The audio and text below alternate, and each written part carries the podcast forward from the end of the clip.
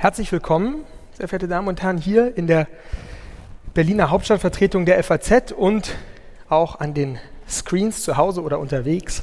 Herzlich willkommen zur vorerst letzten Ausgabe der Jungen Köpfe in diesem Jahr.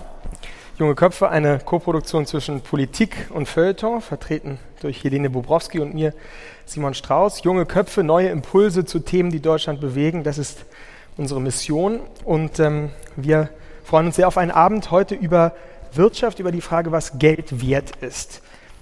Was ist eigentlich gerade los? Was, was denn nun? Fragt man sich ja so ein bisschen als ähm, unbedarfter Zeitgenosse, wenn man einerseits Hans-Werner Sinn hört, der uns angesichts der Inflation in der Apokalypse sieht, so das wörtliche Zitat von ein paar Tagen, in der Apokalypse wären wir jetzt schon angelangt.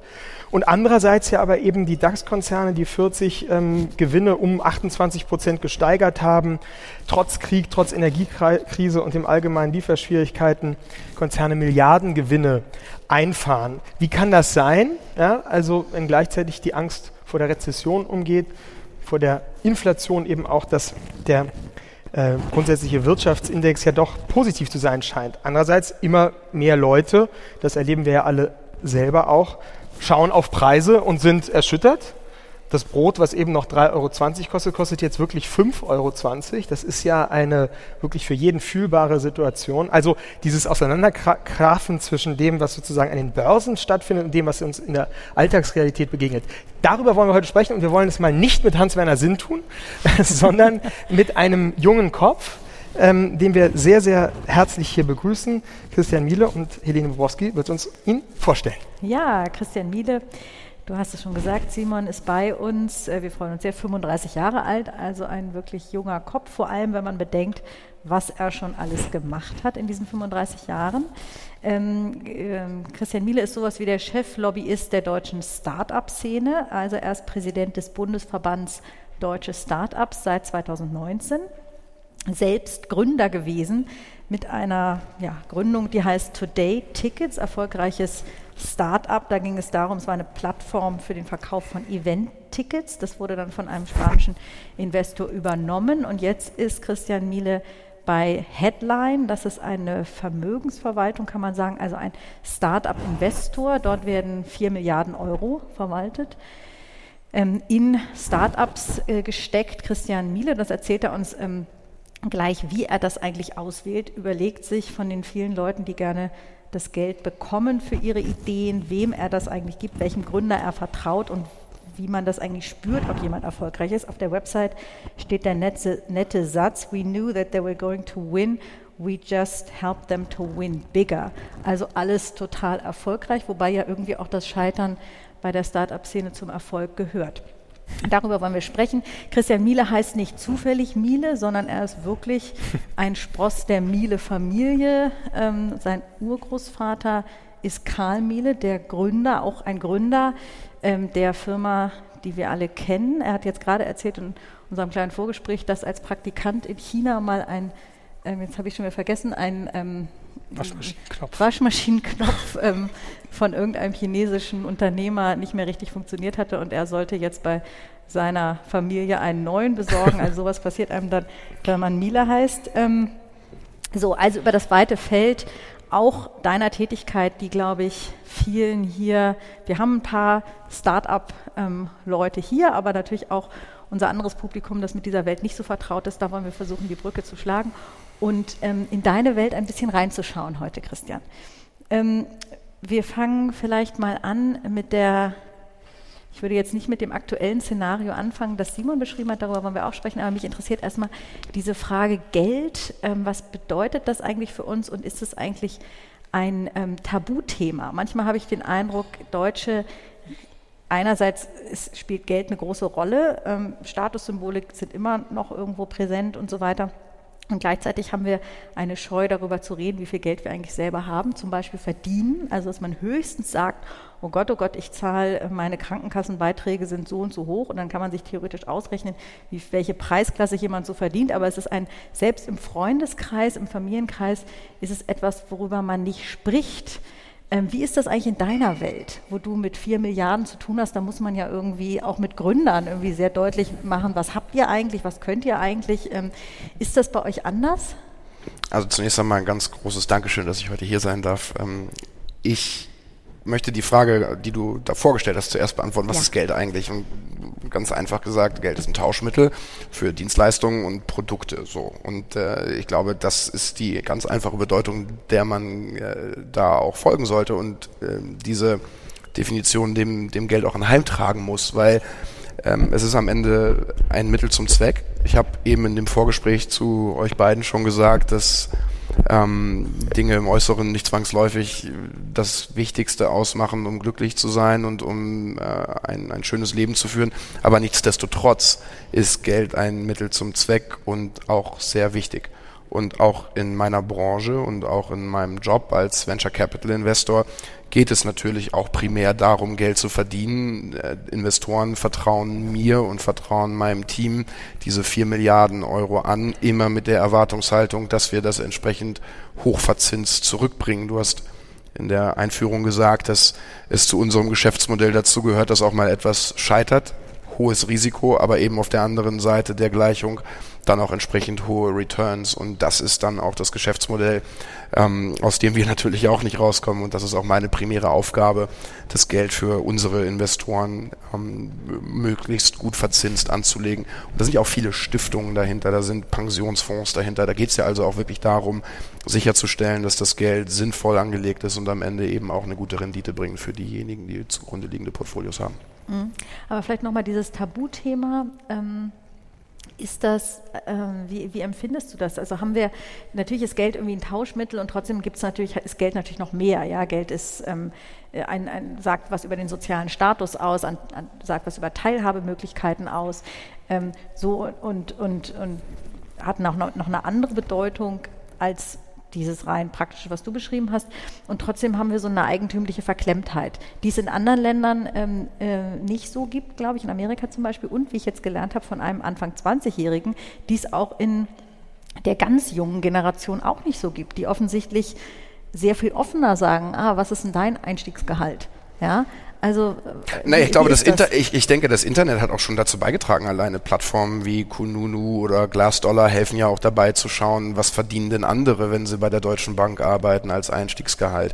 Also es gibt ja durch das Internet bereits eine erhöhte Transparenz, mhm. was sicherlich dann auch dazu beigetragen hat, dass junge Menschen sich heute besser ähm, über diese Themen auch austauschen und informieren können.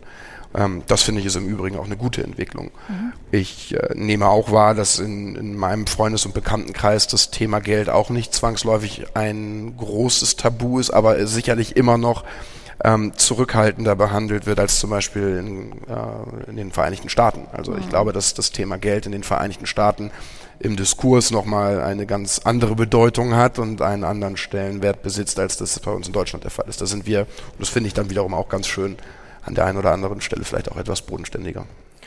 Du hast jetzt gesagt, dass ähm, Vertrauen eine Rolle spielt und Gewinnmaximierung bei der Art und Weise, wie du Geld anlegst. Welche Rolle würdest du sagen, spielt denn Ethik bei deinem alltäglichen Investieren? Eine große Rolle. Wir werden auch alleine von dem Mandat, das uns anvertraut wurde, mit der ähm, Ausrichtung und auch juristischen, in unseren Verträgen festgelegten ähm, äh, Parametern operieren. Das bedeutet also zum Beispiel, dass wir uns nicht mit dem Thema Glücksspiel, nicht mit dem Thema Pornografie, auch nicht mit dem Thema Militär oder Waffen ähm, auseinandersetzen. Die Frage, was passiert denn aber am Ende einer Startup-Investition, lass uns das Beispiel Twitter nehmen, was jetzt momentan in aller Munde ist, wenn du die frühe Finanzierungsrunde von Twitter gemacht hast, dann sieht das alles ganz kuschelig und gut aus. Jetzt kann man heute darüber diskutieren, ob es gut ist, wenn eine einzelne Person über den Algorithmus und über das ähm, äh, Konzept der Meinungsfreiheit alleine entscheiden kann. Das ist dann durchaus eine ethische Frage. Stellen wir uns die bei uns in der Firma? Absolut. Ist sie von Tag Null an final zu beantworten? Ich glaube, ganz, ganz schwierig. Elon Musk genialer Wirtschaftsmann oder verrückter Unternehmer? Ich glaube beides. Beides. Ähm, ich habe äh, mich in den letzten Jahren immer wieder auch dabei erwischt, dass ich viele Dinge, die er gemacht oder gesagt hat, ähm, das entspricht nicht meinem Wertekodex und da, da fühle ich mich dann den deutschen Familienunternehmern immer mhm. noch wei weitaus näher als einem Elon Musk. Jetzt aber zu sagen, dass er deswegen einfach nur ein Wahnsinniger ist, halte ich auch wiederum für viel zu kurz gegriffen, weil er ja dann doch extreme Innovationen auf den Weg gebracht hat und seine unternehmerischen Fähigkeiten sich dann ja auch in seinem unternehmerischen Erfolg geäußert haben. Und vielleicht sind wir da genau bei einem interessanten Punkt schon mal. Was fehlt, fehlt nicht, könnte man noch jetzt provokativ sagen, Deutschland oder überhaupt Europa mehr solcher Elon Musk-hafter ähm, Wagnis reingehen, was völlig unmöglich alle anderen halten? Ich, also ich bin überhaupt kein Freund davon zu sagen, lass uns versuchen, das Silicon Valley zu kopieren okay. und möglichst viele Klone von Elon Musk hier in mhm. Deutschland großzuziehen. Ich bin vielmehr der Meinung, wir müssen einen ganz eigenen europäischen, wir müssen einen ganz eigenen deutschen Weg gehen und unsere eigene Identität in der Startup-Gründung und auch in der Startup-Finanzierung und auch in der Gesamtfinanzierung unserer Wirtschaft gehen, die nicht kompatibel ist mit dem, was wir im Silicon Valley beobachten. Mhm. Ich glaube, das passt einfach nicht zu uns. Gleichzeitig äh, passt aber auch vieles von dem, was an anderen Orten in der Welt passiert, nicht zu uns. Wir haben ein starkes Wertegerüst, wir haben einen starken Wertekonsens.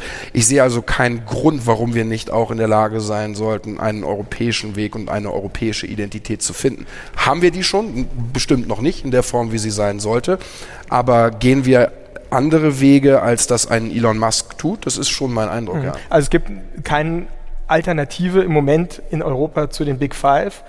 Da ist ja anscheinend etwas noch nicht passiert, was passieren muss, um wettbewerbsfähig zu sein von der Startup, dass wir keinen Amazon, kein Apple, kein Microsoft in Deutschland oder Europa haben, hat ja was offensichtlich damit zu tun, dass hier Hürden so hoch sind. Ja, gut, aber wir haben, wir haben ja schon auch europäische Category Winner. Wenn du dir Spotify mhm. anschaust mhm. als Musikplattform, ja. ist ein europäisches Startup. Guck dir Adyen an als Finanztechnologie-Startup, auch Weltmarktführer. Guck dir UiPath aus Rumänien an, im Automation-Bereich, B2B-Software weltweit führend. Also du hast natürlich recht, die Big Five und, und, und alles, was irgendwie Fang ist, das fehlt uns hier noch. Ja. Es ist aber nicht so, dass wir nicht in der Lage sind, wirklich auch Weltmarktführer aus Deutschland oder aus Europa heraus zu produzieren.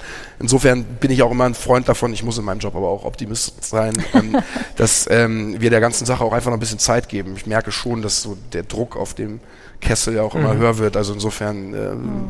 wird sich das sicherlich schon noch in die richtige mhm. Richtung bewegen müssen. Wie, ja, wie ist es denn um den Gründergeist eigentlich in Deutschland bestellt?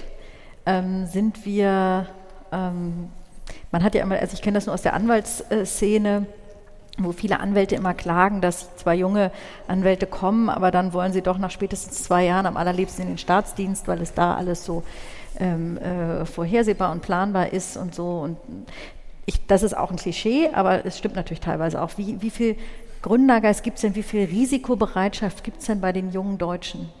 Also bei der jungen Generation nehme ich ein viel stärkeres und viel bewussteres Risikoverständnis wahr, als das vielleicht auch noch in meiner Alterskohorte oder auch bei meinen Eltern der Fall gewesen ist. Was absurd ist, weil wir sind ja ein Gründerland. Wenn man sich anschaut, auf welchen Säulen die deutsche Wirtschaft steht, auf welchen Säulen der deutsche Wohlstand steht, dann ist das eine Gründergeschichte, eine wahnsinnig erfolgreiche Gründergeschichte. Irgendwo, und ich weiß noch nicht wo, aber ich versuche das herauszufinden, ist dann irgendwann einmal ein großer Haufen Erde, Gras, was auch immer alles darüber gewachsen und wir haben so ein bisschen den Bezug und den Kontakt zu diesen Gründen verloren sind satt geworden, vielleicht auch an der einen oder anderen Stelle faul. Ähm, möchte nicht ähm, Wohlstandsverwahrlosung als das Schlagwort da in den Raum stellen, glaube aber trotzdem, dass da irgendwo in den Facetten des ähm, der Wohlstandsverwahrlosung durchaus etwas dran ist. Und wir müssen da meines Erachtens nach wieder in Kontakt kommen mit ähm, dieser Ambition, mit dem Hunger und auch dem Appetit, dass wir erfolgreiche Unternehmen mhm. aufbauen. Da wiederum macht mir dann die junge Generation Hoffnung. Let letztendlich, ähm, da kann man ja dann auch darüber debattieren, ob Influencerinnen und Influencer ähm, ein, äh, Jobprofil sind, was man sich an, äh, was man anstreben sollte. Das sind Unternehmerinnen und mhm. Unternehmer. Ich habe mit ganz vielen von denen jetzt mittlerweile mit, auch gesprochen und finde das interessant, wie die darüber nachdenken, wie sie sich selber vermarkten. Da gründest du eine UG, da gründest du eine GmbH, da denkst du darüber nach, wie du Marketingpartner an Bord ziehst. Du brauchst auf einmal einen Steuerberater, du hast einen Juristen an deiner Seite, der die Verträge macht. Das ist nicht ganz so weit entfernt davon, wie du am Ende ein Startup aufbaust. Und ich mhm. glaube, das hilft an der Stelle. Aber mhm. Gründergeist muss definitiv noch kommen. Ähm, wo, was ist das denn? Ist das Problem die Mentalität oder sind das Problem die Rahmenbedingungen? Weil die Rahmenbedingungen ja von der Generation gemacht worden, gema wurden, gemacht werden, die du jetzt beschreibst, die Wohlstandsverwahrlosung, man kann vielleicht sagen Wohlstandsverwaltung, also die das, was da ist, irgendwie ähm, ja, auskosten und, und gut finden, aber nicht diesen Impuls haben, darüber hinaus zu gehen. Ähm, was, also wo würdest du ansetzen? Also es ist nicht sowohl als auch Rahmenbedingungen oder Mentalität, sondern es ist ein und. Es ist mhm. sowohl die Mentalität als auch die Rahmenbedingungen. Wenn ich jetzt einen Schieberegler hin und her schieben müsste, würde ich äh, 70 bis 80 Prozent der Mentalität an Relevanz zuordnen und 20 bis 30 Prozent den Rahmenbedingungen. Warum? Wir haben ja erfolgreiche Beispiele von erfolgreichen Unternehmen in Deutschland, auch im Start-up-Bereich. Es geht ja also anscheinend, trotz der Rahmenbedingungen, die ganz bestimmt besser sein könnten. Deswegen machen wir das ja auch mit dem Start-up-Verband. Aber das viel größere Problem und der größere Hebel ist meines Erachtens nach, die Mentalität, dass in unseren Köpfen, wie du eben selber auch gesagt hast, lieber in einem Beamtenapparat gearbeitet wird und ich verurteile das nicht. Ähm, das, der Wunsch nach Sicherheit, gerade in solchen Zeiten wie heute, mhm. ist für mich absolut nachvollziehbar. Aber ist das am Ende, wenn wir wieder über äh, Risk-Reward sprechen, die ähm, richtige Entscheidung? Darüber kann man streiten. Und mhm. ich meine, es tut uns allen gut, ähm, wenn wir uns demografischen Wandel, Fachkräftemangel, all die ganzen Herausforderungen, die auf uns zukommen, anschauen, dass es gut ist, wenn viele junge Menschen, gerade dann, wenn sie auch noch nicht so viel zu verlieren haben, ins Risiko reingehen. Jetzt nimm uns doch mal mit in deine Welt und jetzt stellen wir uns mal vor, dass einer von euch, die hier sitzt oder von uns eine gute Idee hat und sagt, ich brauche Geld. Und jetzt weiß ich, Christian Miele hat vier Milliarden zu vergeben. Ich will zumindest mal einen kleinen Teil davon haben. Wie muss ich mir das vorstellen? Was muss ich machen, um bei dir Geld zu bekommen? Was würde dich überzeugen? Ja, also ich glaube, dass jeder äh, VC-Investor ganz eigene Vorstellungen davon hat, was einen guten Unternehmer oder eine gute Unternehmerin ausmachen. Für mich ganz persönlich ist es auch ein bisschen phasenabhängig. Also je nachdem, in welcher Phase wir investieren, verändert sich das so ein bisschen. Ähm, das erkläre ich kurz. Wenn wir ganz früh einsteigen, manchmal noch ohne Idee sogar, ohne Präsentation, ähm, dann geht's nur ums Team. Einfach nur den Typ, den du toll den findest. Den Typen, Frau, wo ich sage, da passt das alles. Also das sind ja sehr intensive Gespräche. Das äh, sind dann auch Dinge, die man gut feststellen kann. Äh, wie klar kann diese Person ein Problem formulieren und wie klar kann diese Person darüber sprechen, welche Lösungen angeboten werden kann und wie wir da hinkommen. Also wie kann dieser Graben überkommen werden. Ähm, also die Klarheit der Gedanken, die, die, die Ehrlichkeit, die Möglichkeit zuzuhören, Vertrauen aufzubauen. Also viele tatsächlich sehr zwischenmenschliche Komponenten, die da eine große Rolle spielen. Ich persönlich mag Gründerinnen und Gründer, die eine gewisse Bodenhaftung mitbringen und äh, die auch in, ja, ich finde das sympathisch. Andere sagen, okay, das reicht mir nicht, die sind mir nicht entertaining genug, die müssen viel stärker Vertrieb machen und viel lauter sein, viel ja, bessere Entertainer werden.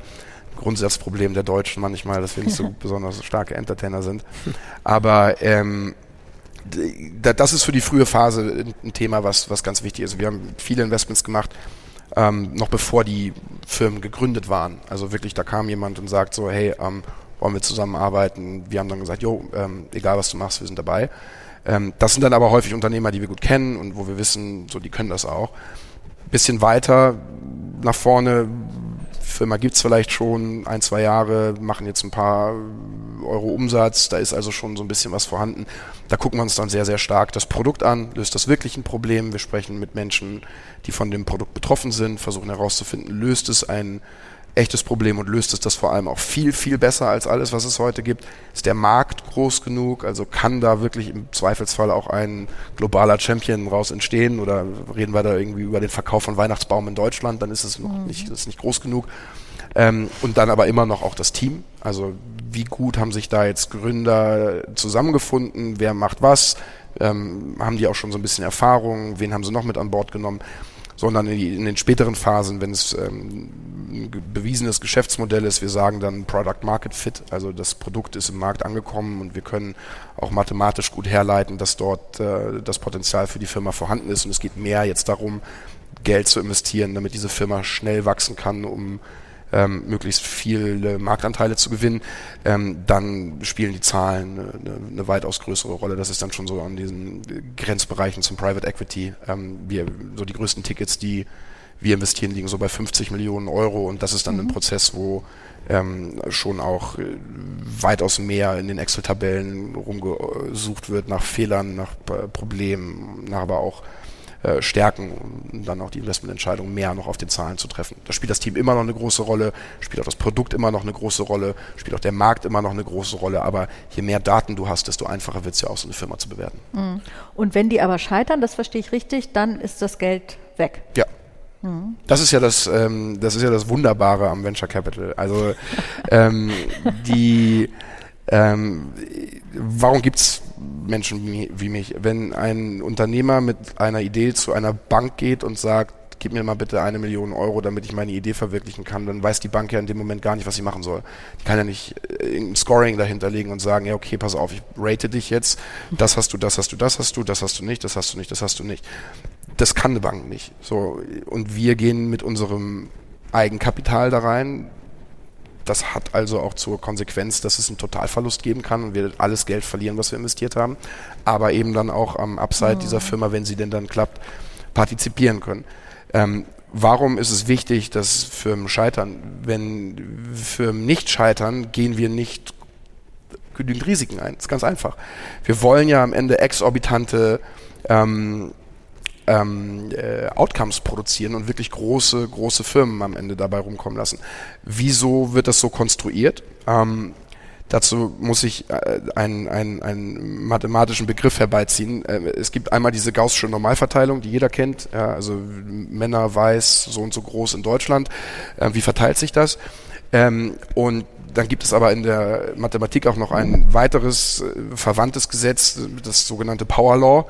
Ähm, und Power Laws funktionieren eben ganz anders als gaußsche Normalverteilung. Ähm, wir finden das in der Natur bei Erdbeben, Tsunamis, Blitzeinschlägen, ähm, Stürmen dass die Gesamtmasse der, der Stürme mathematisch in einer guten einen Linie abbildbar sind und dann aber ein oder zwei Ausreißer dieser Stürme derart gravierende Auswirkungen auf die natürliche Umgebung haben, dass eben eine Normalverteilung nicht mehr stattfindet, sondern dieser Bogen nach oben. Und genauso konstruieren wir unsere Portfolios. Wir müssen unser Risiko derart über all diese Wirbelstürme, wenn man so will, streuen, in der Hoffnung, dass dann eben einer dieser Wirbelstürme so groß und so massiv ist, dass das Gesamtportfolio auch mit all den Verlusten, die eingepreist sind, umgehen kann. Aber weil wir diesen einen riesigen Wirbelsturm brauchen, müssen wir so große Risiken auch eingehen, dass das überhaupt möglich ist. Und wie viel ähm, sofort, wie viel ähm, könnt ihr an, also wie viel kleine, ähm, sage ich mal, Mini äh, Stürmchen könnt ihr ertragen, wenn ihr einen Riesenwirbelsturm habt? Also was ist so die Erfolgsquote, ja. die ihr braucht? Also wir haben, ähm, vielleicht um das ein bisschen mit Zahlen zu untermauern, pro Fonds machen wir ungefähr 30 Investments. Insgesamt haben wir aktuell 300 Firmen in unserem Portfolio. Ähm, 300 Beteiligungen, die wir verwalten. Und ähm, wenn man historisch alle Venture Capital Returns äh, mal zusammenrechnet, dann hast du ähm, ich glaube, wird wirklich 0,01 Prozent aller Venture Deals, äh, 50 Prozent der gesamten Venture Returns geholt. Das zeigt ja also, wie dieses Power Law wirklich auch mathematisch wirkt. Ähm, du brauchst am Ende äh, große Outcomes wie einen Facebook, wie einen Google, wie einen Amazon, um massiv große Fonds zurückzahlen zu können. Unsere Fonds sind in Europa weitestgehend kleiner als die, die es in Amerika gibt. Das heißt, wir brauchen jetzt kein Facebook, um eine saftige und gute Rendite an unsere Investoren zurückzubringen. Aber du musst natürlich schon auch gute, starke ähm, äh, Investitionen machen, die im Milliardenbereich am Ende im Zweifelsfall an die Börse gehen, um dann entsprechend auch so einen Fonds zurückzuzahlen. Mhm. Und davon haben wir im Durchschnitt ein bis zwei pro Fonds und das zahlt zwei von 30. Zwei von 30 und das zählt dann im Zweifel, zahlt dann im Zweifelsfall auch eben alle 28 die nicht alle pleite gehen. Mhm. Sag mal, das ist jetzt im Übrigen nicht, ähm, nicht empirisch, was unseren Fonds angeht, aber so ungefähr die Hälfte ist weg. Ähm, die noch verbleibenden 12 bis 13, ähm, die, die äh, nee, äh, kleiner Windhauch. Genau, da, die, die, die, die kommen irgendwie durch, da, da kommt vielleicht auch nochmal was zurück. Aber ein bis zwei sind dann am Ende die Ausreißer, die wirklich ähm, den, den, den Return der Fonds zahlen. Und das können wir tatsächlich auch also unseren Fonds gibt es seit 22 Jahren. Das ist jetzt in der siebten Fondsgeneration, in der wir unterwegs sind. Da kann man das sehr, sehr gut sehen. Also es ist wirklich, wenn man dann am Ende mal den Kassensturz macht, meistens ein bis zwei Investments, die ähm, das gesamte Kapital für unsere Investoren dann mehrfach zurückzahlen.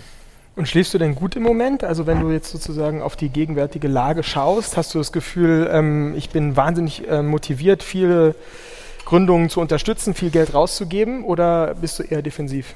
Ähm, also ich schlafe immer gut ähm, Okay. also durch, durch alle Großwetterlagen. Ähm, ich, ich, also unsere Haltung in der Partnerschaft ist, dass wir glauben, dass äh, Zyklen in Märkten absolut natürlich sind und dazugehören.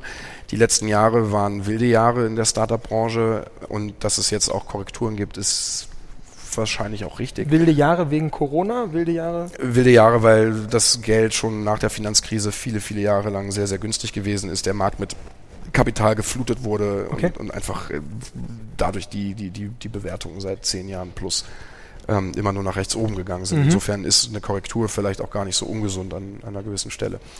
Ähm, wenn man in der Zeit zurückblickt, sind viele der größten und innovativsten Ideen in Krisen entstanden. Also Google ist auf, äh, im, in der Talsohle der Dotcom-Bubble entstanden, ähm, Facebook letztendlich auch. Und wir glauben daran, dass auch jetzt in so einer Krise ähm, auch, und ich finde das ganz furchtbar, dass gerade ganz viele Menschen bei Meta und auch bei, bei, bei Twitter ihre, ihre Jobs verloren haben. Ich glaube aber, dass durch, durch diesen Erneuerungs- und Durchmischungsprozess durchaus auch neue, gute Ideen entstehen werden. Das macht das Einzelschicksal dieser Menschen nicht besser, ganz bestimmt nicht. Aber die, die Wahrscheinlichkeit, dass dieses Talent irgendwo einen Weg finden wird, aus dieser Krise wiederum auch Chancen zu produzieren, da bin ich einfach sehr fest von überzeugt. Und ähm, wenn Blick auf Deutschland, also auch, auch Deutschland hat sich äh, immer wieder neu erfunden, insbesondere aus ganz schweren Krisen heraus. Der Zweite Weltkrieg war ganz, ganz, ganz furchtbar. Danach ging es um den Aufbau und auch das ist wieder passiert. Ja. Also insofern ähm, glaube ich schon sehr an die Unternehmerinnen und Unternehmer und an die, die Vielfältigkeit von guten Ideen, dass da auch was passiert. Und das ist natürlich dann auch für uns als Investoren etwas, worauf wir warten, dass wir sagen, gut, also ähm, das ist natürlich jetzt alles ganz furchtbar, aber lass uns schauen, wo, wo ist da das Licht am Ende des Tunnels. Was ist furchtbar? Was ist das für eine Krise, die wir gerade erleben? Erklär das mal.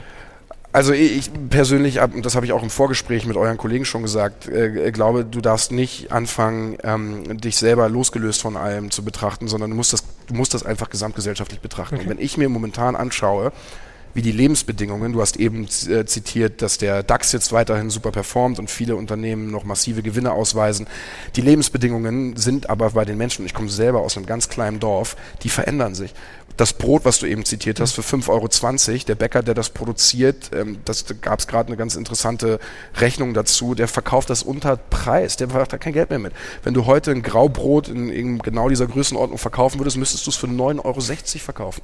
So, dann kann aber kein Bäcker mehr überleben, weil die Menschen, die bei uns, da wo ich herkomme, auf dem Dorf leben, die gehen dann zum Discounter, weil sie eben die 9,60 Euro für ein Brot beim Bäcker um die Ecke nicht ausgeben können. Ja, also insofern, wenn du mich fragst, in was für einer Krise befinden wir uns, es ist eine gesellschaftliche Multifaktorkrise, die nicht nur durch Inflation, Gas, Corona, äh, billige Geldpolitik, äh, viele Versäumnisse entstanden ist, sondern es ist alles zusammen und du weißt ja auch gar nicht mehr, wo du anfangen sollst, äh, dieses Wollknäuel aufzulösen. Ja. Dann gibt es noch den Klimawandel und also das ist, äh, das ist schon Aber was ich nicht verstehe bei dem ähm, ganzen Komplex ist, warum das sozusagen wie so losgelöst ist von dem sozusagen aus deiner Welt, ja, also der Investmentwelt, dieser DAX- und Börsenwelt. Warum hat das da gar keine Effekte, diese sozusagen Krise, die wir äh, in den vielen Faktoren erleben? Warum, Nein, das- warum hat es keine Ver nein, Verbindung hat, mehr? ja? Natürlich hat es Effekte, Mhm. äh, selbstverständlich sogar. Also die, ganz einfach erklärt, viele von den Investoren, die wir in unseren Fonds drin haben,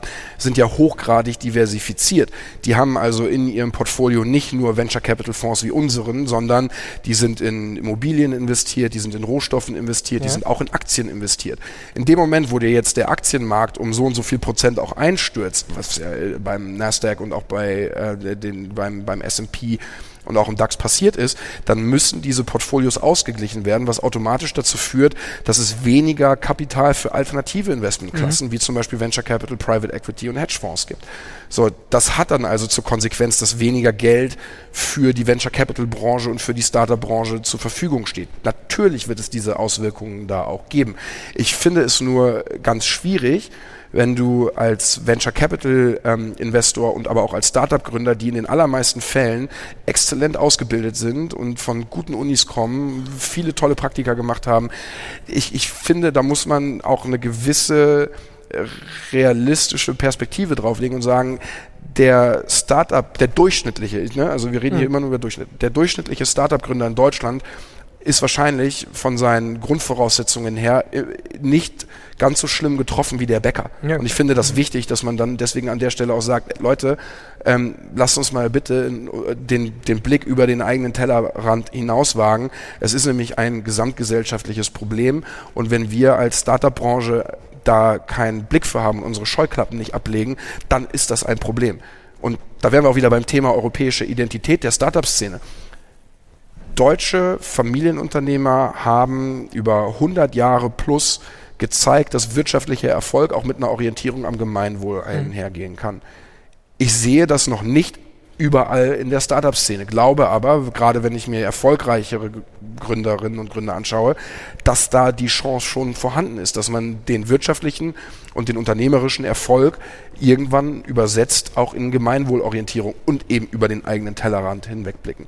Und ich glaube, da muss man sich einfach schon auch eingestehen, dass viele, die in der Startup-Welt unterwegs sind, sehr, sehr privilegiert sind und dass man da deswegen auch manchmal die Kirche im Dorf lassen muss. Heißt das auch höhere Steuern für Unternehmensgewinne zum Beispiel oder so? In Zeiten der Krise würde man ja jetzt erstmal vom Gefühl her sagen, das wäre eigentlich gerecht. Über ja? welche höheren Steuern sprichst du? Über höhere Steuern für Großkonzerne, über höhere Steuern für Gründer, über höhere Steuern für Erbschaften? Also was, was für Gewinne von solchen Unternehmen. Also wenn man sagt, DAX-Unternehmen machen im Moment, also ich kann ja nur das zitieren, was in der FAZ steht, exorbitante Gewinne, dann denkt man sozusagen jetzt vom Bäckermeister ähm, und auch äh, Kleinjournalisten aus, warum können die denn nicht mal jetzt in so Zeiten äh, genau das, was du gerade schön beschrieben hast, gesellschaftliches Engagement, was zurückgeben, jetzt machen?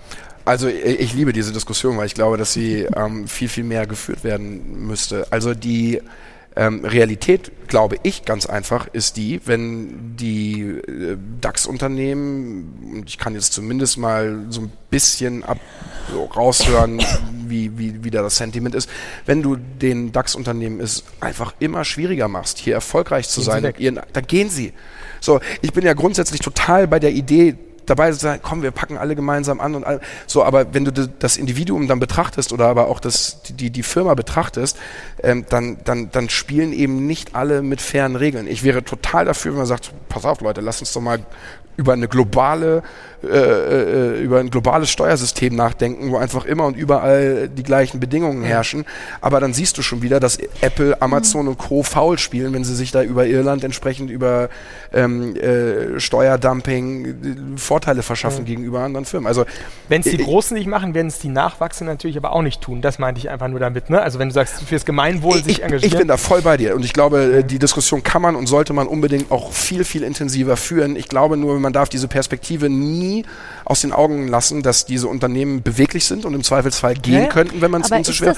Und, so? und, und noch ein Punkt, den, den ich da anbringen möchte, ist, dass es eben kein Level Playing Field gibt global. Mhm. Wenn es ein, wenn global die Regeln gleich wären. Für Steuern meinst du? Ja, ja. ja Super. Aber ist das wirklich so? Also ich habe mein Wissen ja auch nur aus der FAZ, aber auch da äh, liest man ja, dass dieses Argument, das ja immer wieder vorgebracht wird, wenn nicht nur bei Steuererhöhungen, sondern auch bei anderen Geschichten, dass, äh, also beim Mindestlohn zum Beispiel war das auch die Debatte, naja, das ist dann alles so unattraktiv in Deutschland, dann gehen die Unternehmen halt woanders hin. Und da gibt es ja auch Studien, die belegen, dass es äh, äh, so ein Drain ähm, irgendwie gar nicht gibt oder jedenfalls nicht messbar gibt, weil dann doch eben, also bei den Global Players mag es anders sein, aber bei mittelständischen Unternehmen andere Aspekte so wichtig sind, dass man eben dann doch bleibt. Also äh, hast du da, also ist das äh, deine, also hast, ist das empirisch belegt, was du sagst, oder sind das irgendwie, ist das auch irgendwie so Ängste, ähm, die es gibt? Ähm? Also zunächst einmal, also ich, ich für mich ganz persönlich habe immer gesagt, ähm, ich, ich,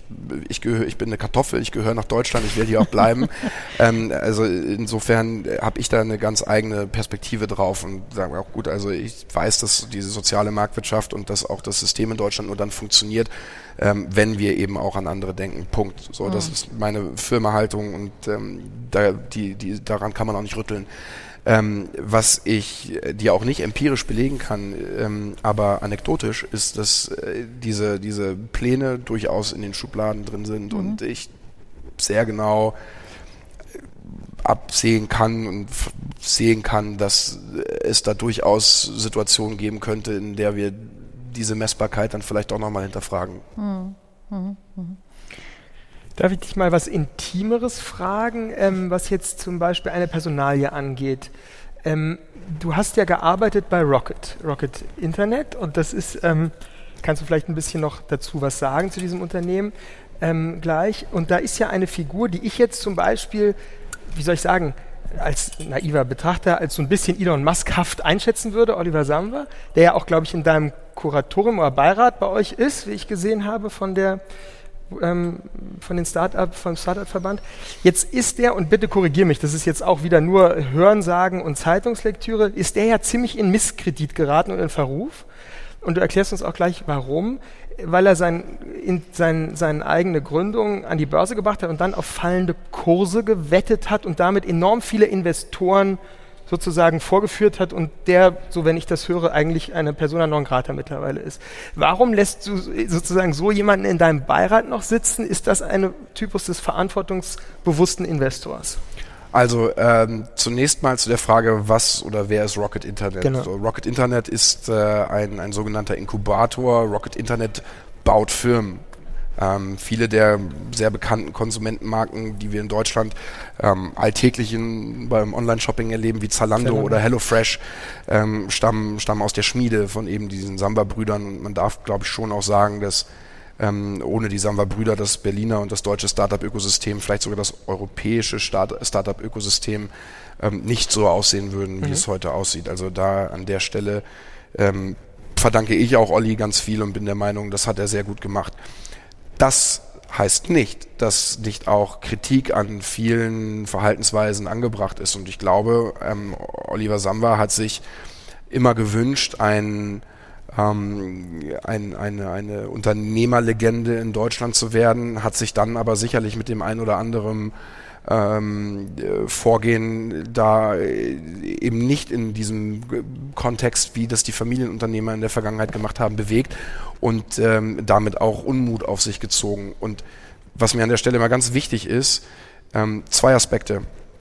Erstens, egal welche Branche du dir anschaust, du wirst immer mal absolute Leuchttürme sehen, die alles richtig machen oder ganz viel richtig machen und du wirst dann auch mal Leute sehen, die ähm, ganz viel falsch machen und ähm, vielleicht auch immer wieder etwas falsch machen. Das darf man dann auch hinterfragen und, und, und kritisieren.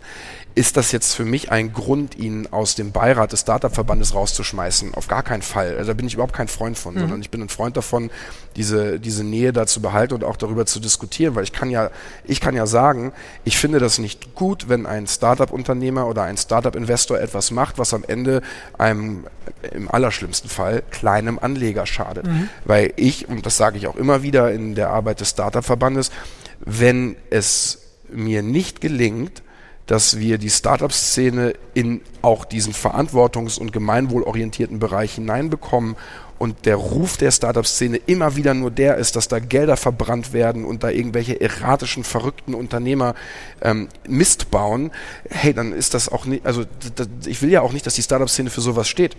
Da musst du es offen benennen, du musst auf diese Dinge hinweisen, gleichzeitig aber auch deinen Blick dann immer wieder auf die Dinge richten, die gut laufen.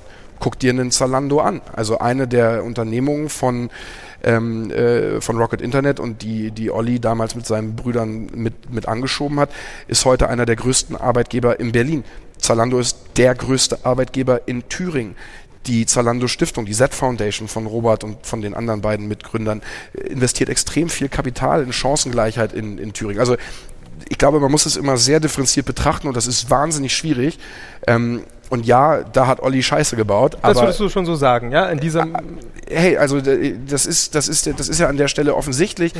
dass wenn ein Unternehmer etwas tut, was am Ende nur seinem eigenen genau. Profit dient und andere Menschen daran ähm, äh, darunter leiden, dann, dann finde ich das persönlich nicht gut. Nein. Mhm. So, ist Olli deswegen ein, ein, ein schlechter Mensch, böser Unternehmer, schlechter Investor? Ich finde nicht. Mhm. Ja? Also ich finde, man muss an der Stelle das differenzieren und auseinandernehmen. Und mhm. das auch ganz bewusst. Und ich finde, da darf man auch nicht sugarcoaten und irgendwie ein Blatt vom Mund nehmen, sondern da muss man an der Stelle dann einfach auch sehr direkt sagen, das ist nicht gut.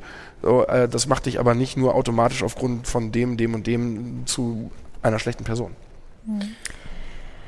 Ja, wir wollen auch gleich anfangen zu diskutieren, weil ich glaube, dass ihr alle viele Fragen habt, eure eigene, eure eigene Idee hier vielleicht vorstellen wollt. Aber ich wollte noch eins ähm, äh, dich fragen, und zwar äh, das, ähm, die Frage Wirtschaft und Psychologie.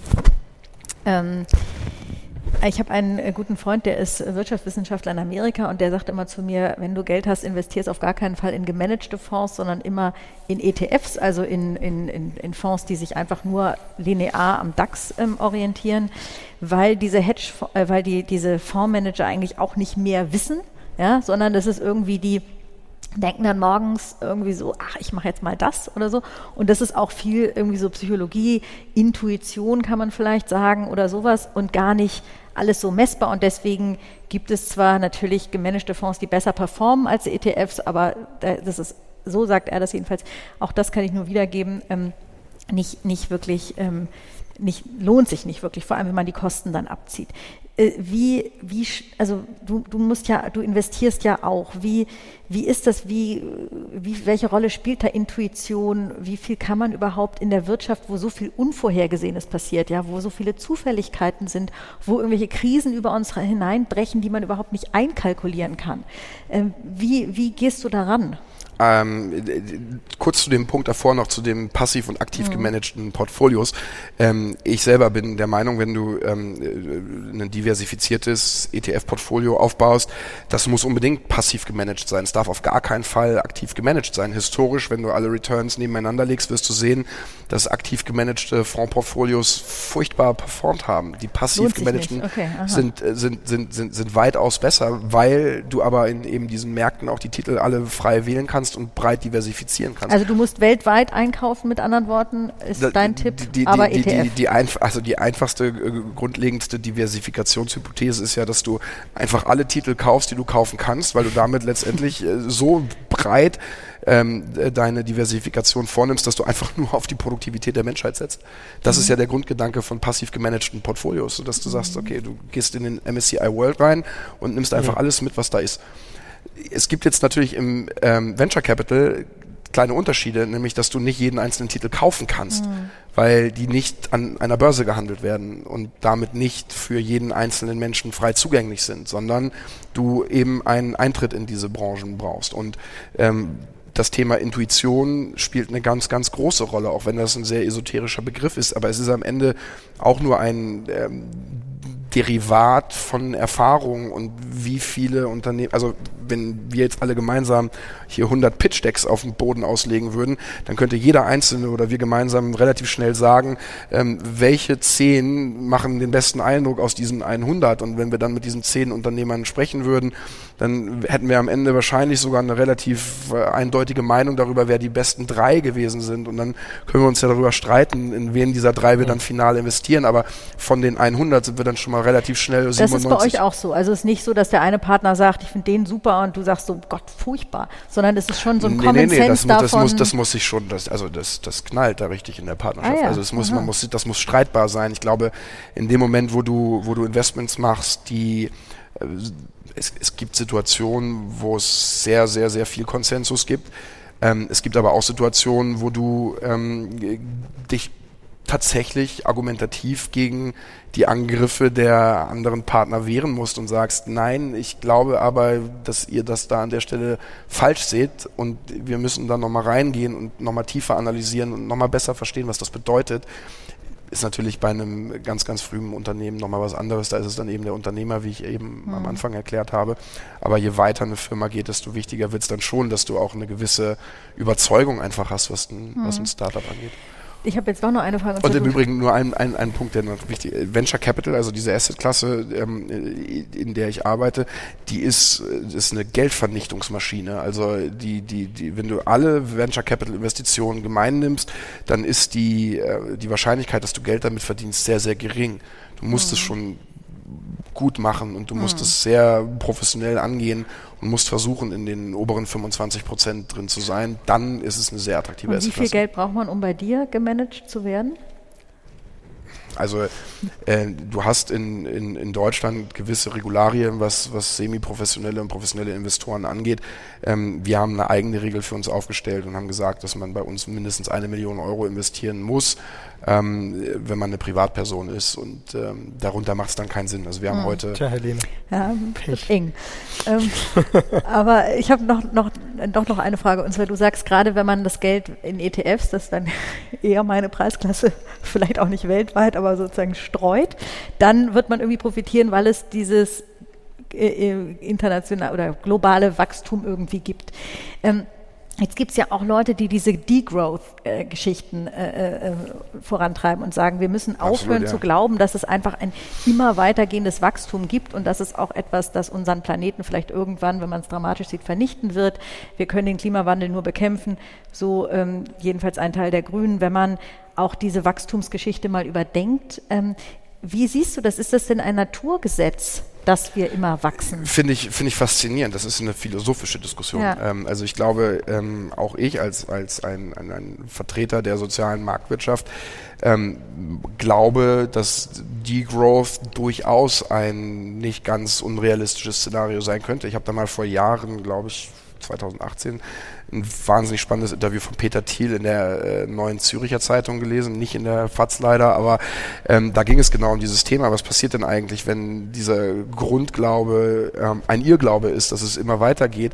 Und ähm, ich habe darauf keine Antwort. Ähm, ich sehe auch andere Tendenzen. Also Karl Marx hat damals in seinem Buch ja auch über das Ende des Kapitalismus gesprochen, in dem Moment, wo die Monopole so mächtig werden, mhm. ähm, dass der Kapitalismus an diesen Stellen ausgehebelt wird. Wenn man heute Twitter, Facebook, mhm. Amazon und Co Google, TikTok und, und, und alles, was sonst noch da aus China kommt, ähm, dazu Grunde legt. Ich finde ich schon, dass man abends am, am, äh, bei, einer, bei einer Flasche Wein extrem gut äh, darüber diskutieren kann, was heißt das eigentlich mhm. für die Marktwirtschaft, was heißt das für freie Märkte, was heißt das für die Preisgestaltung, wenn solche ähm, Phänomene jetzt auf einmal auftauchen. Also nur weil wir immer geglaubt haben, dass die Erde eine Scheibe ist, ähm, heißt das ja nicht, dass sie eine ist. Und insofern mhm. finde ich das faszinierend, mir den Kopf darüber zu zerbrechen, wie realistisch ist ein Degrowth-Szenario, wann würde es, wann könnte es eintreten, was passiert. Also ich habe die Antwort darauf auch nicht, aber vielleicht habt ihr sie, ähm, habt euch schon mal Gedanken darüber gemacht. Ein paar Grüne sind ja auch hier. Aber vielleicht gibt es auch andere Fragen, ähm, Anmerkungen, ähm, Ideen zu und dem auch Thema. zu Hause kann man oder unterwegs genau. kann man hier sind schon ein paar Fragen. Slido haben wir auch wieder. Äh, Fragen stellen, genau. Bitte melden und Aber Namen wir sagen. Wir haben ein Saalmikro. Jetzt habe ich dir gesagt, es gibt immer tausend Fragen und jetzt ausgerechnet heute, ich kann es mir kaum also vorstellen, aber dann habe ich jetzt zum Warmwerden noch eine, die vielleicht, die mit dir persönlich zu tun hat, wo du ja aber auch kein Geheimnis draus machst. Du bist, du meditierst und zwar Zen-Meditation. Ähm, würde man ja erstmal für jemanden, der die ganze Zeit mit Milliarden oder jedenfalls mit Millionen jongliert, ähm, nicht so denken, aber vielleicht passt gerade das zusammen. Also was bedeutet diese Meditation für dich persönlich?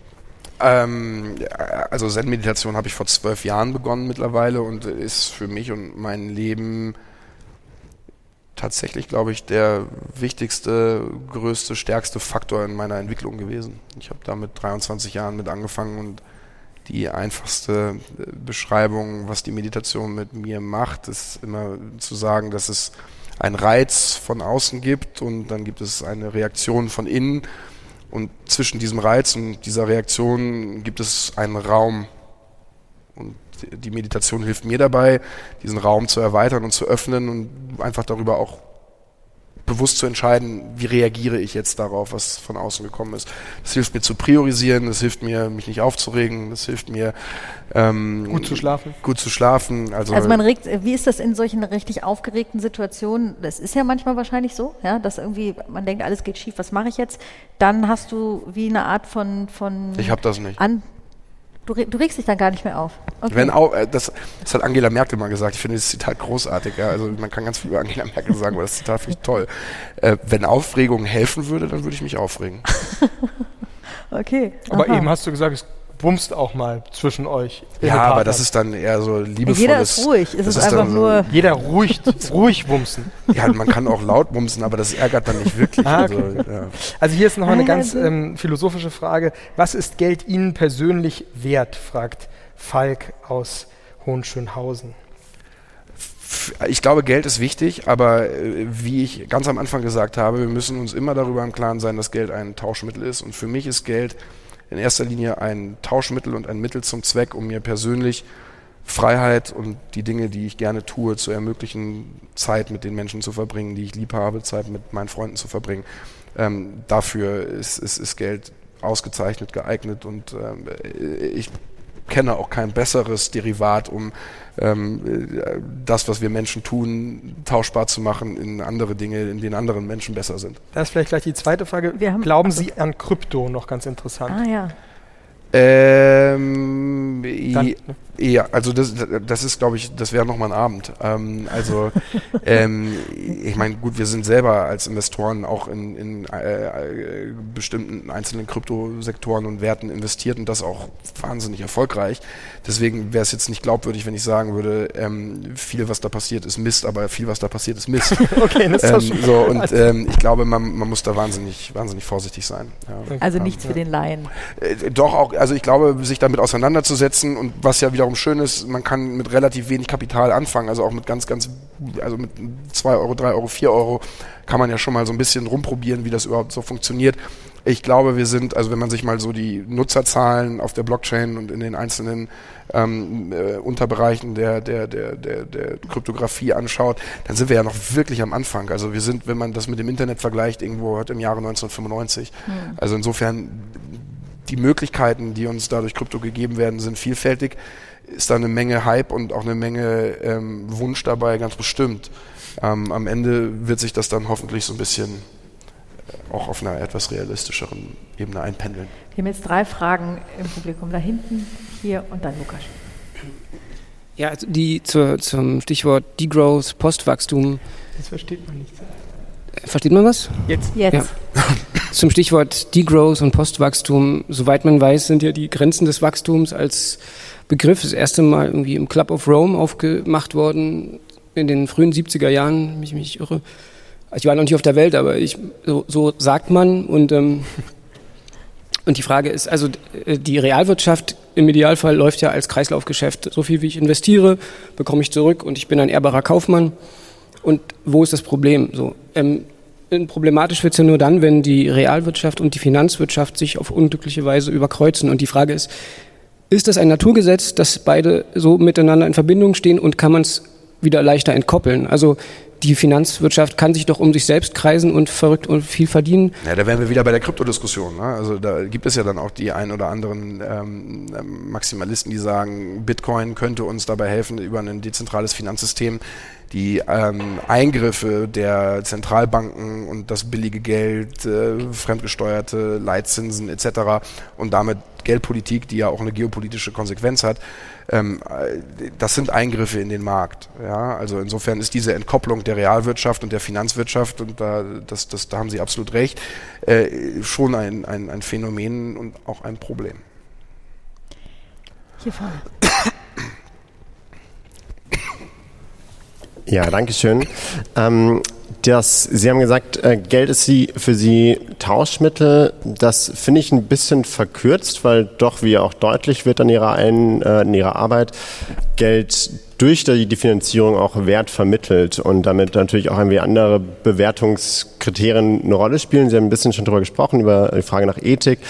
Ähm, vielleicht auch ein bisschen eher in die persönliche Richtung ähm, überlegen, was Geld wert ist. Interessiert mich aus einer anderen Perspektive auch nochmal, was sind denn für Sie Kriterien abseits von Geld, um eine Bewertung im Alltag beispielsweise ähm, äh, durchzuführen? Ähm, und was ist, was ist für Sie eine Möglichkeit der Bewertung abseits von Geld, die für Sie relevant ist? Das ist eine tolle Frage ähm, und die beschäftigt uns jedes Mal, wenn wir ein Investment machen. Also Beispiel, wir haben in eine Firma, die CanB heißt, investiert, wo es darum geht, den Fachkräften im Pflegebereich in Deutschland Technologien und Digitalisierungstools an die Hand zu geben, damit eine Pflegekraft besser pflegen kann. Wir haben uns damals den Pflegemarkt angeschaut und festgestellt, dass eine Pflegekraft 40 Prozent ihrer Zeit damit beschäftigt ist, manuelle handschriftliche Dokumentation vorzunehmen in der ambulanten Pflege. Und wir gesagt haben, das ist doch eine Katastrophe. Was wollen die Pflegekräfte?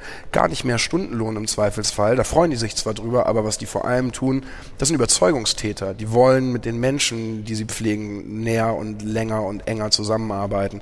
Das ist also ein Investment, wo wir gesagt haben, hey, also das ist etwas, das betrifft uns alle und wir sollten uns da auch jenseits der finanziellen Rendite einfach vor Augen führen, dass man damit auch was Gutes tut. Das andere Beispiel, wir haben uns vor Jahren 2015 ähm, war das, einen sehr erfolgreichen Marktplatz für Kreuzfahrtreisen angeschaut der finanziell ganz toll und spannend ausgesehen hat. Und wir haben gesagt, nein, wir investieren nicht in den Space, weil Kreuzfahrtschiffe im Zweifelsfall unglaubliche äh, äh, Verschmutzer von, von globalen Weltmeeren sind.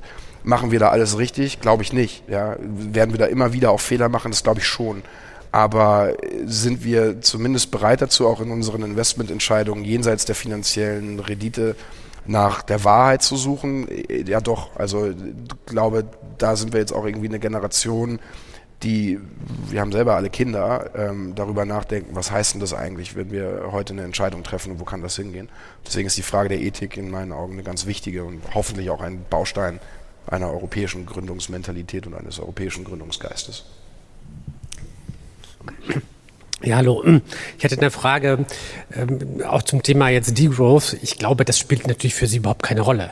Sie sind überhaupt nicht daran interessiert, weder nach, nachhaltig noch sonst irgendwie zu sein, weil letztendlich sie wollen ja schnelle Gewinne machen. Ja, also ist, ich meine, machen wir uns nichts vor. Ja, also ich meine, Salando machen die bis jetzt irgendwie irgendwelchen Gewinn? Ich glaube nicht. Welchen Mehrwert für die für die Gesellschaft haben die denn, außer dass es nur ein zusätzlicher Shop ist? Gar keinen. Also ehrlich gesagt. Und haben die einen Betriebsrat mittlerweile? Wahrscheinlich auch nicht. Also wo ist der Geschäft? Also da ist ja im Prinzip ist es auch. Sie sagten ja ab einer Million irgendwie. Das ist doch Spekulation für für reiche Leute, diese ganze Geschichte, wie wir letztens auch noch eine Aktionator, äh, Auktionatorin hier irgendwie hatten in der Runde, die dann auch sagte, irgendwie Riesen, Milliarden Gewinne, auch nur so eine Sp Spielwiese für Millionäre und sonst was, ohne jeglichen Gesellschaften Mehrwert. Die Frage, sehen Sie das auch so?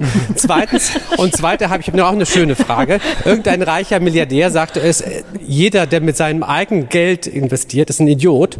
Äh, das Geld macht man immer mit dem Geld fremder Leute. Äh, die Frage an Sie, haben Sie in Ihre eigene Firma oder in diese Denken, haben Sie auch eigenes Geld reingebracht?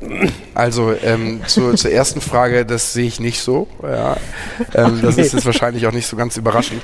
Aber ähm, ich finde die, ich finde die Frage wichtig. Also als hier zum Beispiel vor einigen Monaten die, die Diskussion über den Betriebsrat bei Gorillas in Berlin laut mhm. geworden ist, da haben wir uns auch ganz nach vorne gestellt und gesagt, lasst uns auf gar keinen Fall eine Institution des deutschen Sozialwesens auch nur in irgendeiner Art und Weise ähm, in Frage stellen. Das darf nicht passieren. Gleichzeitig eine kluge Diskussion darüber zu führen, wie man heute vielleicht einen Betriebsrat moderner, besser und auch digitaler machen kann, finde ich super. Ja, lass uns doch mal darüber sprechen, wie man zum Beispiel den Mitarbeitenden in einem Startup ähm, in der Größenordnung von Zalando oder auch Gorillas heute ganz andere Mitbestimmungstools an die Hand geben kann. Wir haben vom Startup-Verband gesagt, Mitarbeiterbeteiligungsprogramme, das ist das größte und wichtigste Projekt, das wir im Startup-Verband haben, damit wir nämlich auch Mitarbeitende an den Projekten, die wir, das, die wir da starten, auch partizipieren lassen können, genauso gut wie Gründer und Investoren. Wir sind da ja alle im Zweifelsfall schon über dann die entsprechenden Beteiligungsgesellschaften drin, aber die, wenn man es jetzt ganz blöd nimmt, ähm, ähm, die, die, die äh, Fachkraft, die jetzt nicht online aus ausgebildet worden ist, sondern vielleicht im Callcenter in dem Startup sitzt, hat auf einmal eine ganz andere ähm, äh, juristische und auch steuerliche Behandlung als der Gründer. Das kann nicht sein. So, also wo ist da die Fairness? Ähm, zu der Frage, werden wir, ähm, Moment, jetzt habe ich den zweiten Teil der Frage vergessen. Eigenes Geld. So, ja, haben wir drin. Ja, wir, also wir müssen, ähm, wir müssen zweieinhalb Prozent von dem Geld selber in den Fonds mit einbringen und einige von uns machen auch mehr. Bevor Herr Fischer dran ist, habe ich eine Frage. Und zwar, das ist mir gekommen, weil ich in die Runde schaue und weil wir sonst immer bei junge Köpfe ungefähr Hälfte Frauen, Hälfte Männer haben. Und hier ist jetzt heute ein deutlicher männlicher Überhang. Jetzt frage ich mich, ist das Zufall? Wahrscheinlich nicht. Liegt es am Thema? Ja. Ähm, irgendwie ist Wirtschaft offensichtlich in den Augen vieler immer noch Männersache. Wobei das, glaube ich, in den Studien, also bei den, bei den Studenten, Studentinnen nicht so ist. Wie ist das denn bei euch? Wie viele Gründerinnen gibt es denn? Habt ihr immer noch ist auch die Start-up-Szene, nehme ich, als männerlastig, wenn ich es mal Absolut, so sagen also darf. war. sowohl die Startup-Szene als auch die Investorenszene ist noch wahnsinnig männerdominiert. Wir machen Ist ja das ein- ein Thema für euch auch als Verband? Absolut, Ähm, ja. äh, Also wir sind die, hoffentlich, hoffentlich, hoffentlich auch in der öffentlichen Wahrnehmung die Speerspitze für diese Diskussion darüber. Wir sind mit dem Female Founders Monitor die größte empirische Studie zu dem Thema in Deutschland zu untersuchen, wie viele Frauen gründen denn überhaupt ein Unternehmen, gründen ein Start-up. Ähm, die Zahlen verbessern sich von Jahr zu Jahr. Wir haben jetzt gerade erst vor vier Wochen den neuen Startup-Monitor für 2022 rausgebracht und sind jetzt bei 20 Prozent ungefähr von Gründerinnen in Deutschland. Ähm, das ist ein positiver Trend über die letzten Jahre von äh, 12, 13, 15, 17, äh, jetzt auf 20. Ähm, das ist also ein positiver Trend, das, das finde ich gut. Aber es ist natürlich trotzdem immer noch äh, eine, eine, eine, desolate Zahl, wenn man sich das in der Gesamtgründungslandschaft äh, Gründungslandschaft anschaut. Bei uns Investoren ist es noch schlimmer. Also ähm, ich glaube, Partner in, in, in Venture Capital Fonds, die, die weiblich sind, liegen weit unter 5 Prozent. Ähm, die Zahl habe ich nicht parat, nicht genau parat, aber das ist noch schlimmer als bei den Startups. Und wie erklärst du es dir? Ist das, sind Frauen weniger risikoaffin? Haben die weniger Ideen? Ähm, Also ich glaube, von, von 22 Frauen, die in den Vereinigten Staaten einen Börsengang gemacht haben, haben wir drei finanziert. Vielleicht kennt auch der ein oder andere zum Beispiel Bumble, diese Dating-App. Ja. Das haben, Bumble haben wir gemacht. So und ähm, da ist für ich mich benutze es nicht. Ich da ist, da ist für mich kein, da ist für mich kein ähm, ähm, äh, nicht erkennbar gewesen, dass, dass Whitney in irgendeiner Art und Weise weniger. Ähm, Nee, ich wollte mir das auch nicht zu eigen machen. Ich gebe nur Stereotypen, also das Nein, nein, nein, nein, nein, nein, aber ich gebe ich- nur ich- ich will das so- ich will das so herleiten. frage mich, ob das stimmt. Ich will das so herleiten. Also ähm, es gibt also definitiv auch unter den erfolgreichen Gründerinnen äh, das gleiche Risikobewusstsein, wie das bei Männern der Fall ist. Ähm, ich glaube, als wir uns das erste Mal ge- getroffen haben und gesprochen haben vor einigen Monaten, da, da ging es auch um diese Frage. Und was ich dir da damals gesagt habe, ist, dass ähm, ich manchmal eher das Gefühl habe, dass wir als Startup-Szene ja schon uns derart selbst geißeln über diese wirklich schreckliche ähm, äh, ähm, Ratio zwischen Männern und Frauen in der Branche, auch berechtigt. Es muss sich unbedingt verbessern. Nur wir werden das Problem nicht ganz alleine aus der Startup-Szene heraus lösen können. Es ist nämlich ganz oft einfach auch ein, eine, eine, eine Frage der Erziehung, frühkindlich, im jugendlichen Alter, als äh, junge Erwachsene, als, als äh, dann äh, werdende Frau. Das, das sind Themen, die, die werden wir als Gründerszene nur bedingt ganz oben in diesem Funnel lösen können. Und da wären wir wieder beim Thema Mentalität und Gründergeist, wes- weshalb ich immer wieder darauf hinweise, dass das so wichtig ist. Ich habe auch eine kleine Tochter und ich habe einen kleinen Sohn. Äh, äh, da kannst du dir aber ganz sicher sein, dass ich meiner kleinen Tochter von vornherein das gleiche Gefühl gebe für ähm, eben Risiko. Risiko. Blöderweise haben wir nur Söhne, also nicht gemeinsam, aber ähm, Das kommt dann auch noch mit Bumble vielleicht. Jetzt hier, genau. oh Gott, wir helfen jetzt, gerne. Gott sei Dank ist Herr Fischer dran, sonst entgleitet das hier. Ich habe eine Frage. Ich fand das sehr spannend, dass Sie ja jetzt viel Erfahrung auch daran haben, welche Ideen äh, erf erfolgreich sind im Grunde. Mich würde interessieren, ähm, gibt es bestimmte Probleme, die gelöst werden, weil sie profitabel, weil Ihre Lösung profitabel ist? Und gibt es andere Probleme, die nicht gelöst werden, weil sie zu lösen nicht profitabel wäre? Oder anders gewendet, ähm, welche Bedürfnisse von Menschen anzusprechen ist besonders profitabel und welche Bedürfnisse äh, werden nicht angesprochen, weil es nicht profitabel wäre, sie zu lösen. Also wenn ich jetzt an mich denke, zum Beispiel sind so Unternehmungen wie YouTube zum Beispiel oder Twitter schaffen es bei mir, bestimmte, bestimmtes Bedürfnis daran abgelenkt zu werden, ja, äh, anzusprechen. Und ich finde sie jetzt, habe eine persönlich das eine Skepsis dabei oder fühle mich da nicht besonders wohl mit. Äh, und da, da frage ich mich genau, welche, welche Probleme sind lohnenswert zu lösen und welche nicht? Welche Bedürfnisse anzusprechen ist besonders lohnenswert, ist, nicht? ist, eine, ist eine tolle Frage und geht ja auch wieder so ein bisschen zu der Frage zurück, warum Zalando denn eigentlich existiert. So am Ende des Tages gibt es Zalando deshalb, weil ganz viele Menschen gerne auf dem Sofa sitzen und sich Schuhe bestellen. Das müssen sie ja nicht machen. Aber es ist eben so, dass ganz, ganz viele Menschen das praktischer finden, als äh, Und zurückzuschicken. und zurückzuschicken. sondern so, zurück- also insofern ähm, deutet ja Ihre Frage auch darauf hin, so ein bisschen in dem Moment, wo ein Produkt, und ich habe vorhin einmal kurz von Product Market Fit gesprochen, von einem Endkunden angenommen wird und nachgefragt wird, lässt sich daraus im Zweifelsfall ein Geschäftsmodell und vielleicht auch Profitabilität erzeugen und damit auch ein wirtschaftlicher Case bauen. Gibt es Modelle und gibt es ähm, Unternehmen, die ähm, im Zweifelsfall ähm, heute noch nicht existieren oder keinen Funding-Zufluss haben, weil noch der Case nicht erkennbar ist, ganz bestimmt sogar. Ja, also ähm, das, das schönste Beispiel finde ich immer, äh, sollten wir uns als Menschheit nicht ähm, viel mehr damit auseinandersetzen, wie wir Kometen oder Meteoriten äh, aus dem Universum rausknallen, die uns in 1500, 2000, 10.000, 100.000 Jahren gegebenenfalls zerstören würden.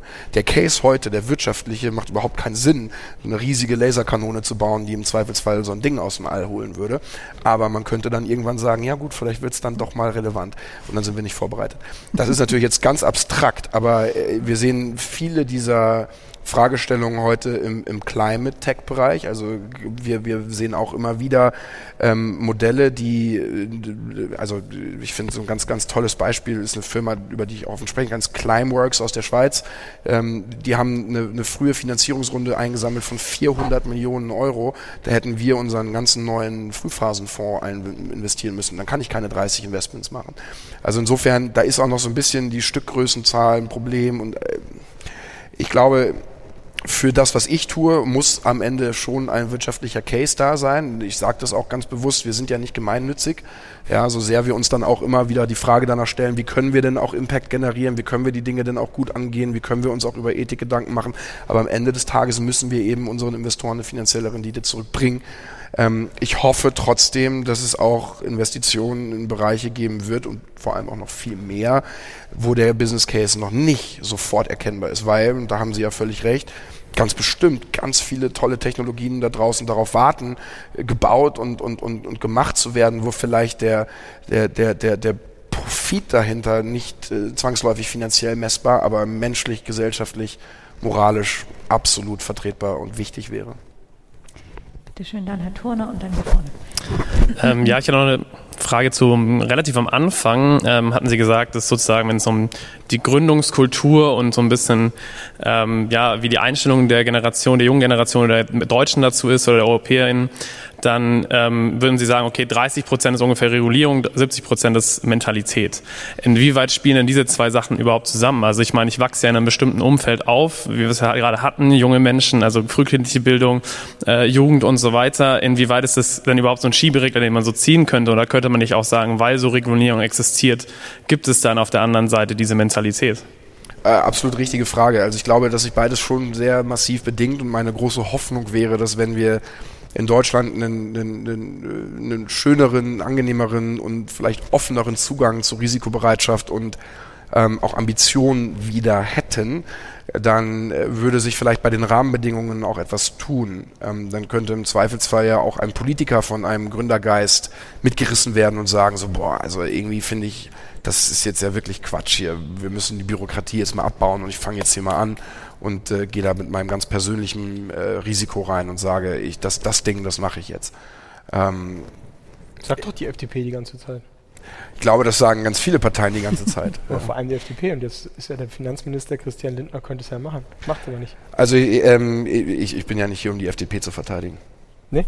Würden Sie die, von allen Parteien, würden Sie nicht sagen, dass die FDP die ist, die am meisten ihre Interessen vertritt? Ich bin als äh, Vertreter des Startup-Verbandes äh, immer darum bemüht, dass ich mit allen Parteien sehr mhm. gut zurechtkomme, dass es natürlich Parteien gibt, die in einer wirtschaftspolitischen Agenda eine Nähe zur Startup-Szene haben, ist jetzt für niemanden ein Geheimnis. Und ähm, ich komme persönlich exzellent mit Christian Lindner aus, finde auch, dass er für die Startup-Szene als Finanzminister einen großartigen Job macht. Und wir werden da hoffentlich auch noch mehr von ihm sehen.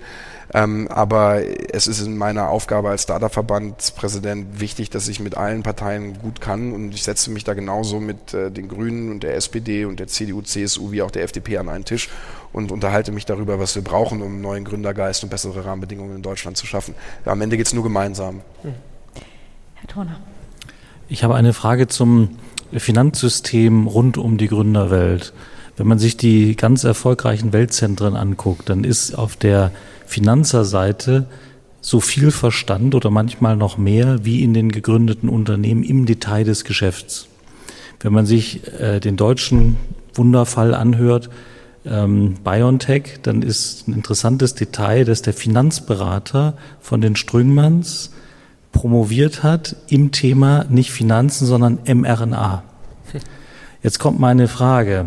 wenn man sich anguckt, Silicon Valley, Tech, äh, Boston, Biotech, hat Deutschland schon eine Stärke? Wo steht Deutschland da und was kann man tun? Was sind Ihre Vorschläge, damit das Geld klüger wird in den Feldern, die wir bespielen könnten? Also ich glaube schon, dass es äh, gewisse Megatrends geben wird, die sinnvoll sind im Auge zu behalten. Äh, das ist äh, AI, künstliche Intelligenz, das ist Biotech, das ist Krypto und da werden sicherlich auch noch andere Themen sich beimischen. Ähm, trotzdem bin ich als Investor, der das jeden Tag macht, immer auch der Meinung, dass wir nicht anfangen sollten zu versuchen, die Zukunft vorherzusagen und äh, zu predigen, was jetzt das nächste große Ding wird. Am Ende müssen wir gut darin werden, die Gegenwart zu lesen und zu realisieren, wo etwas passiert. Und das kann im Biotech- und RNA-Bereich sein, das kann im Deep Tech-Bereich sein, das kann im Space Tech-Bereich sein.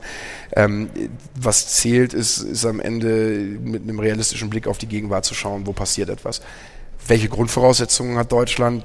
in meinen Augen großartige, nicht nur Deutschland, ganz Europa. Wir haben fantastische Universitäten. Wir haben äh, mehr ähm, Abgänger an eben auch technischen Universitäten als äh, in, Amerika.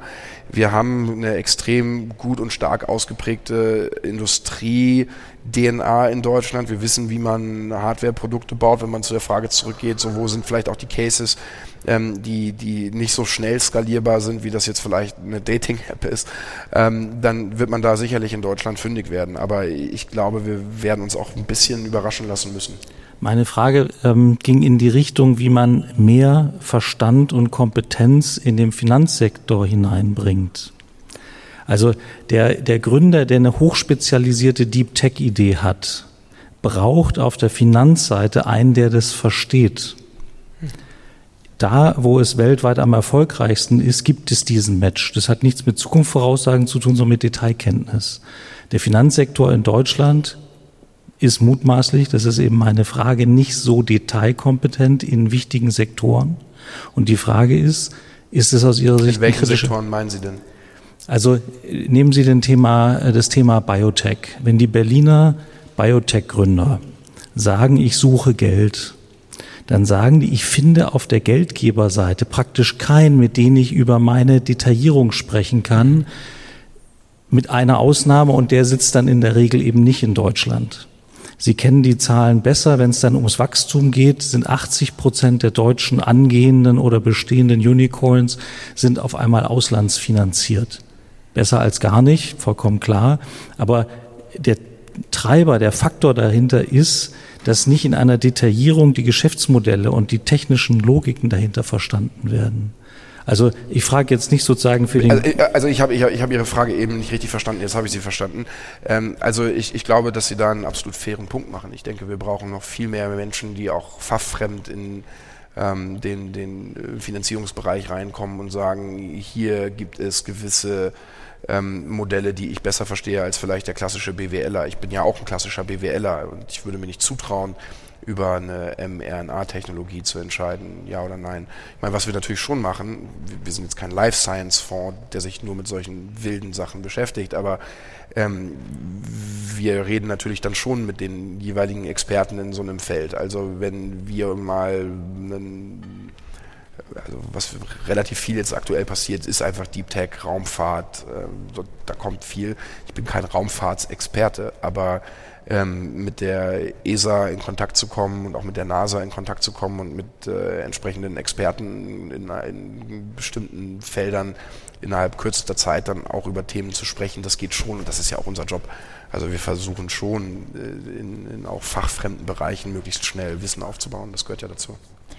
Wir haben nur noch drei Minuten. Christian muss pünktlich los. Kurze Frage, kurze Antwort und dann müssen wir leider abschließen. Oh weia. Äh, ja, mein Name ist Tom Rickers, mein Hobby ist Steuerrecht und ähm, guter Einstieg. Äh, das haben wir ja vorhin auch schon mal kurz gestreift, dass es also ähm, reiche Unternehmer gibt, die das äh, Steuerrecht äh, geschickt international umgehen. Ich stelle immer wieder fest, dass es genau die Unternehmer sind, die dann am Ende durch tolle Stiftungen oder äh, große Spenden äh, sozusagen sich besonders prominent ähm, auch altruistisch hervortun. Und ich frage mich so ein bisschen, woran liegt das, dass Menschen sozusagen erst dem Staat oder dem, dem Gemeinwohl das Geld entziehen und es danach ähm, sozusagen äh, mit großem Bohai dann, dann wieder äh, unter die Leute bringen. Da würde mich mal ähm, sozusagen mit Ihrem Kontakt zu, zu äh, Unternehmern interessieren, ähm, was ist der Sinn ich kann dahinter? nur mutmaßen, dass es dann dabei geht, die ganz eigene äh, Zweckbindung zu entscheiden. Und ist das gut?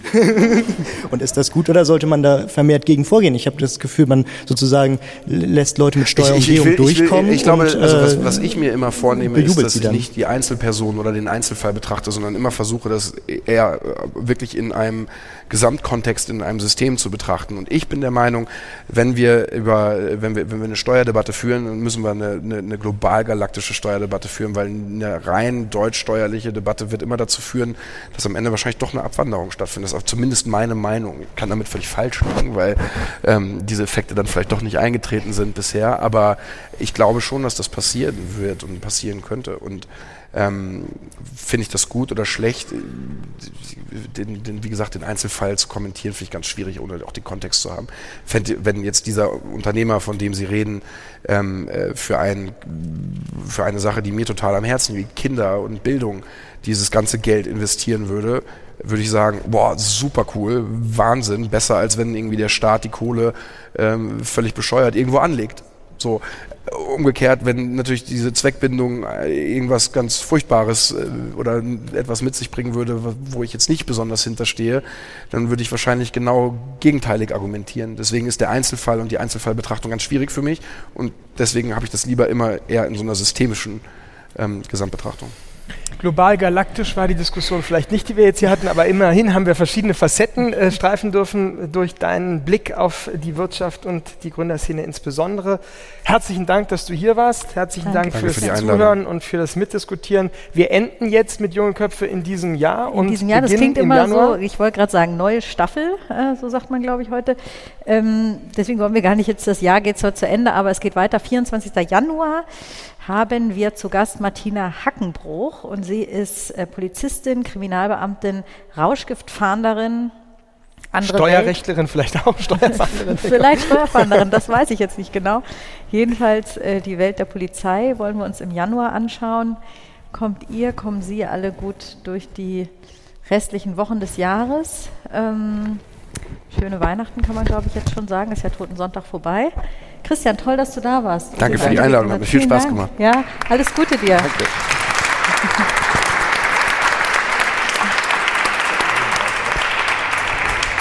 Und wir laden wie immer herzlich ein auf ein Glas Wein ähm, und eine Brezel. Du musst mir das jetzt, ne? Ja, ja, nee, ist doch super. Mega unangenehm jetzt. Versuch nochmal. Du